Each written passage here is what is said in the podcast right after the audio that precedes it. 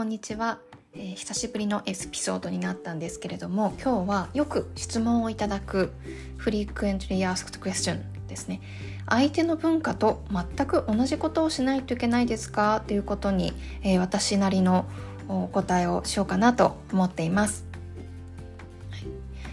えー、目に見える文化例えば歌とか洋服食べ物。それから目に見えない文化に、え文化というのを分ける方法があるんですけれどもこの目に見えない文化っていうのは価値観とか大切にしている考え方っていうのがあります。でその両方において同じことをすることに抵抗がある場合がありますよね。私もそうです。どうしても現地での日本国内であっても食べることができないものもありますし価値観で例えば仕事で終わっていないものをまた明日と言って定時に帰ることができない。そういうことがあったりもします。でこの質問に対する結論から言うと全く同じことをしないといけないっていうわけではないんですね。っていうのが私の個人的な意見です。でも全く同じことをしないだけではなくて、えー、できることがあります。まず一つ目に相手のやっていることそれとか価値観に理解敬意を示す。これは相手の文化的価値観を知ることによってできることです。ただ単に、えー、この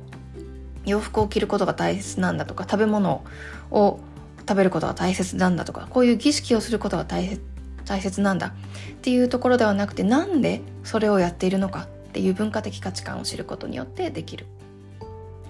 でそれから2つ目に歩み寄りをする。全く同じことだけではなくて例えば定時で帰る帰らないっていう話をさっきしたんですけれどもどうしてもその日でなければならないのかの選別を日本にいる時よりも厳しく行って毎日残業にならないようにするとかそういった歩み寄りができます。そして3つ目に自分が全く同じようにしないできない理由を言葉にして相手に説明するということ。この多くは自分の慣れ親しんだ文化的価値観を言語化できるかどうかに関係してきます。日本人は国民文化として何かを極めるっていう精神がある傾向が高いので新しい環境でもできたら現地の文化を自分の中でも再現したい自分でも再現したいっていう無意識の向上心が出てくる傾向にあって、えー、それで自分で自分を追い込んでしまうこともあります。でも時代はダイバーシティインクルージョンに向いてきていることもあってお互いに歩み寄りをしてそのチームや組織での新しいやり方文化を作るという方法もあります。そのためにも文化について普段から言葉にできるようにワークショップとか勉強会がその組織でできるといいですよね。あの人はこんな文化的価値観の中で育ってきたんだっていうことが分かるだけでも相手への授業度が変わってくると思います。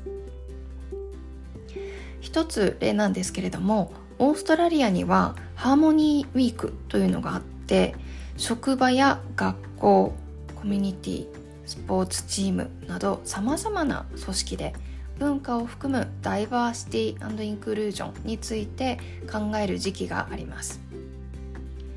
職場での取り組みの一つとしてある企業がやっていたのはマジョリティマイノリティ幅広くインタビューをして職員ですね、えーと、働いている人にインタビューをしてどんな文化的背景の人が職場にいるのか改めて知る考える動画を作っていました。そして、えー、それを、えー、放映した後にリリースした後に次の日に自分たちの企業の多様性についてディスカッションするという取り組みをしていました。こんなワークショップとか勉強会。まああの何でしょう硬いものじゃなくてもいいんですよね。こういうのができるといいなと思っています。今日は短いエピソードになりましたが相手の文化と全く同じことをしないといけないですか？という、えー、よくいただく質問への私なりの答えをお伝えしました。同じことがした同じことをした方がいいよね？っていう無意識の前提があった方はそこから一歩離れてみるといいかもしれません。最後にお知らせがあります。私も多文化適用として一つの科目を担当しています。グローバルブートキャンププログラム。オンライン 10, か10月開講の第2期生を募集中です。エグゼクティブ MBA を取得して現在南アフリカで駐在中の国際マーケターのマサさん、えー、海外外資系企業に勤めながらキャリアコンサルタントの国家資格を生かして活動されている愛子さん。それから私で行っているグローバルキャリアを築きたい方グローバルに働いているというすでに働いているという方のステップアップのためのプログラムです。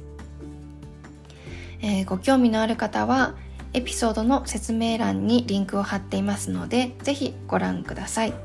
で個別に話を聞きたいという方は問い合わせ用のメールアドレスも貼っておきますのでお気軽にご連絡ください。今日も最後までお聴きくださりありがとうございました。それでは、キャッチューレイター。バイバイ。